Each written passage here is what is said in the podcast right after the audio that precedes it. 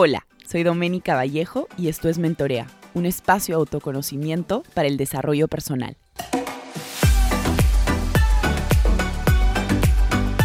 Hola a todos, ¿cómo están? Bienvenidos a un nuevo episodio de Mentorea Podcast. Este es el episodio número 107. Y el día de hoy he decidido titular el episodio Las relaciones reflejan nuestro amor propio. Creo que hace algunos dos, tres, ya como unos cuatro meses atrás que comencé mi diplomado de bioneuroemoción.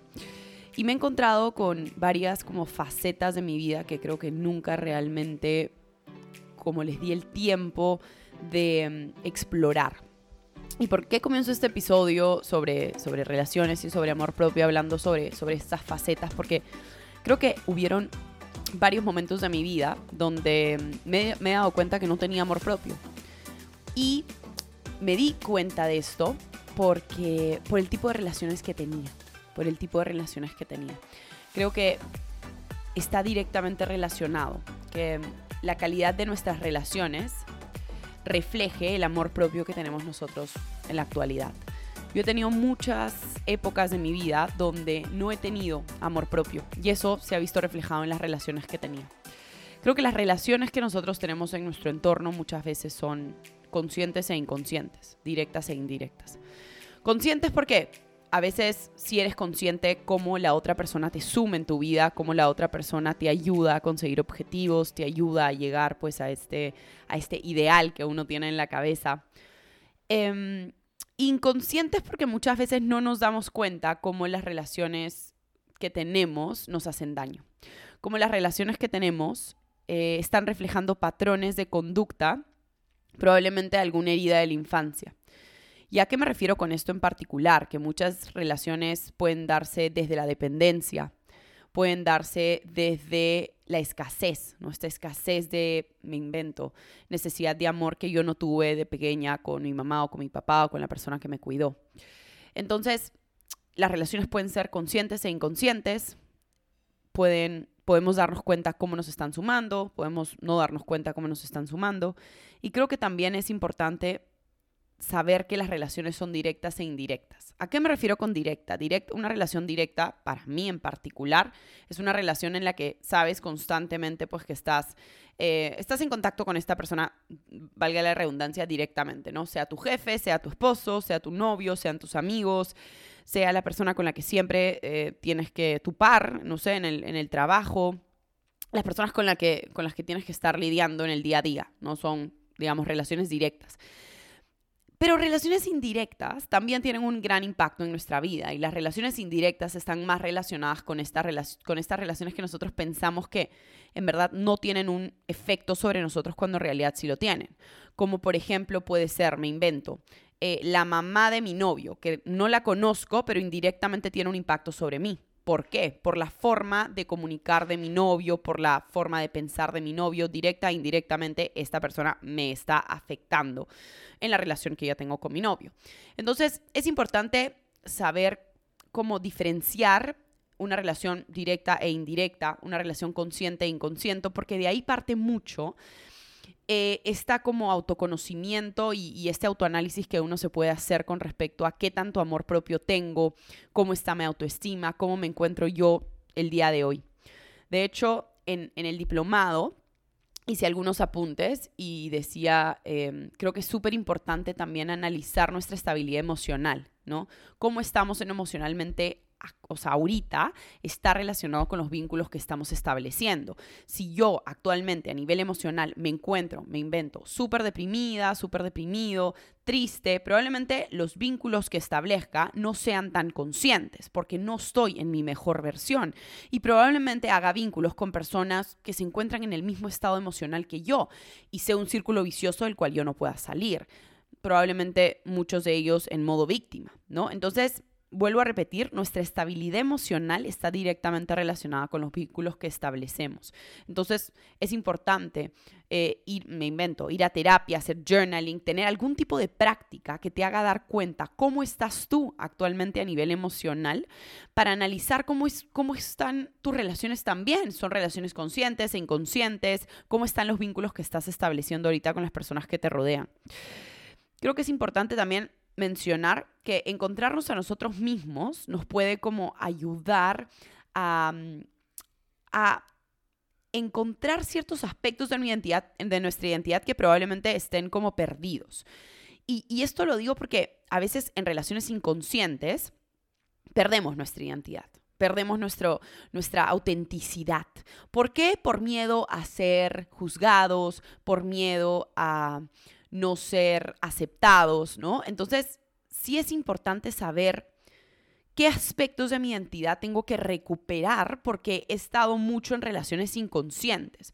Como les comentaba al inicio de este episodio, o sea, yo me di cuenta que estaba en una época de mi vida, en varias épocas, para serles sinceros, mucho en relaciones inconscientes. O sea, tanto de pareja como de amigos. Y de ahí yo he hecho una retrospectiva porque hago mucho, mucho journaling. Ahorita, para serles sincero, no tanto como antes. Y digo, wow, o sea, antes yo estaba con gente que, con valores totalmente distintos, no quiere, decir, no quiere decir que sean malos o buenos, simplemente con valores diferentes, donde hoy en día yo no podría resonar con ese tipo de personas, porque tienen otros objetivos de vida, tienen, no sé, justo analizaba, veía un poco mi, mi, mi journal, mi journal y decía, ¿qué es, para, ¿qué es para mí el éxito? ¿no? Y probablemente el, éxito para mí hoy en día, 2023, abril 2023, no es lo mismo que el éxito en el 2019, ¿no? En el 2019 yo em, quería fama, reconocimiento, dinero, un super departamento, un super carro y hoy en día es totalmente distinto mi significado de éxito. ¿Y a qué debo este, este, este cambio en mí? Probablemente en, o sea, gran parte sea las relaciones que he establecido en los últimos años.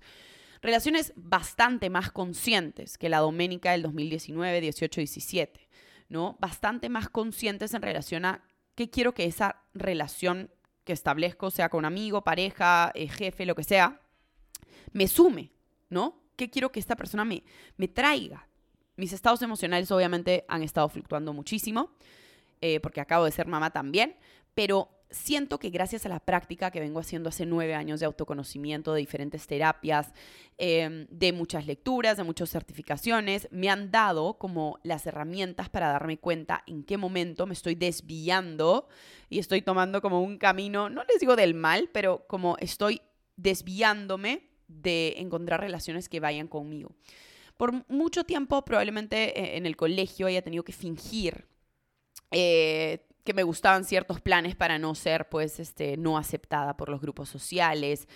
Incluso yo, yo he sido deportista de alto rendimiento por casi 15 años, entonces para mí el tema de salir, tomar, como que no, no estaba en mi lista de prioridades, digamos. Entonces, las pocas veces que podía salir, que mi entrenador me dejaba salir, era como, tengo que fingir que me gusta el trago, tengo que fingir que me gusta salir a bailar, tengo que fingir que me gusta quedarme esta tarde. Y ahí decía, en verdad no tengo que fingir. O sea, probablemente no esté rodeándome con, con las personas adecuadas. No digo que estas personas no sean buenas, simplemente digo que probablemente no estaban resonando conmigo en ese momento. Entonces, a eso me refiero con relaciones inconscientes. Yo estaba, de cierta forma, como perdiendo una parte de mi identidad importante, esta identidad de guerrera, disciplinada, de querer conseguir los objetivos en la natación, en el triatlón luego, simplemente por miedo a no ser aceptada, por miedo a que no me quieran. Entonces, gracias al journaling y gracias a, mucho, mucho, mucho trabajo de autoconocimiento, yo me di cuenta que probablemente en mi adolescencia yo tenía muy poco amor propio, muy poco, y eso lo reflejaba en mis relaciones. Y creo que es importante que ustedes hagan una retrospectiva sobre su vida en general para que se den cuenta en qué momento de su vida sus relaciones mostraban poco amor propio y en qué momento de su vida sus relaciones mostraban mucho amor propio o mostraban amor propio. Porque de esa forma ustedes van a poder tener como una forma más clara de qué tienen que buscar en las relaciones de su día a día. Hemos hablado de relaciones conscientes e inconscientes, de relaciones directas e indirectas, pero creo que es momento que se den un tiempito, de escribir en qué momento de mi vida tenía relaciones conscientes y eso reflejaba mucho amor propio. Y en qué momento de mi vida he tenido relaciones inconscientes y no han reflejado, y no he tenido amor propio, ¿no? Porque me he como perdido debido a estas relaciones. Y siempre podemos regresar, siempre podemos regresar al amor propio, siempre podemos seguir trabajando en el amor propio, porque obviamente es algo que yo sigo trabajando, no es que me ame todos los días de mi vida, probablemente sea como el ideal, pero no, o sea, hay días que sí, hay días que no. Pero sí es importante saber que, y esto tenemos un episodio en Mentoría Podcast al comienzo, uno de los primeros episodios para que vayan a chequearlo, eres el promedio de las cinco personas con las que más pasas tiempo. Y estas personas, queramos o no, reflejan nuestros valores, van a, van a influenciar sobre, sobre nuestra personalidad, sobre nuestro estado emocional. Entonces, los dejo con esa reflexión. Los dejo pensando, reflexionando, eh, no sé, hagan journaling, lo que quieran, hagan una meditación. ¿Cuándo en tu vida tuviste relaciones inconscientes que mostraron poco amor propio? ¿Y cuándo en tu vida tuviste relaciones conscientes que mostraron mucho amor propio o que mostraron amor propio? Y si no lo sabes identificar, probablemente sea el momento de hacerlo. Probablemente sea el momento de darte cuenta si tus relaciones actuales te están sumando o no. Si las personas con las que te están rodeando te están ayudando a llegar a ese ideal de persona que tú tienes. Y pueden ser características como, no sé, una persona que busca la paz, una persona que busca vivir de forma simple, vivir, no sé, ahora está de moda, ¿no? De vía nómade, con poco, ayudando al resto, em, eh, siendo emprendedor, emprendedora.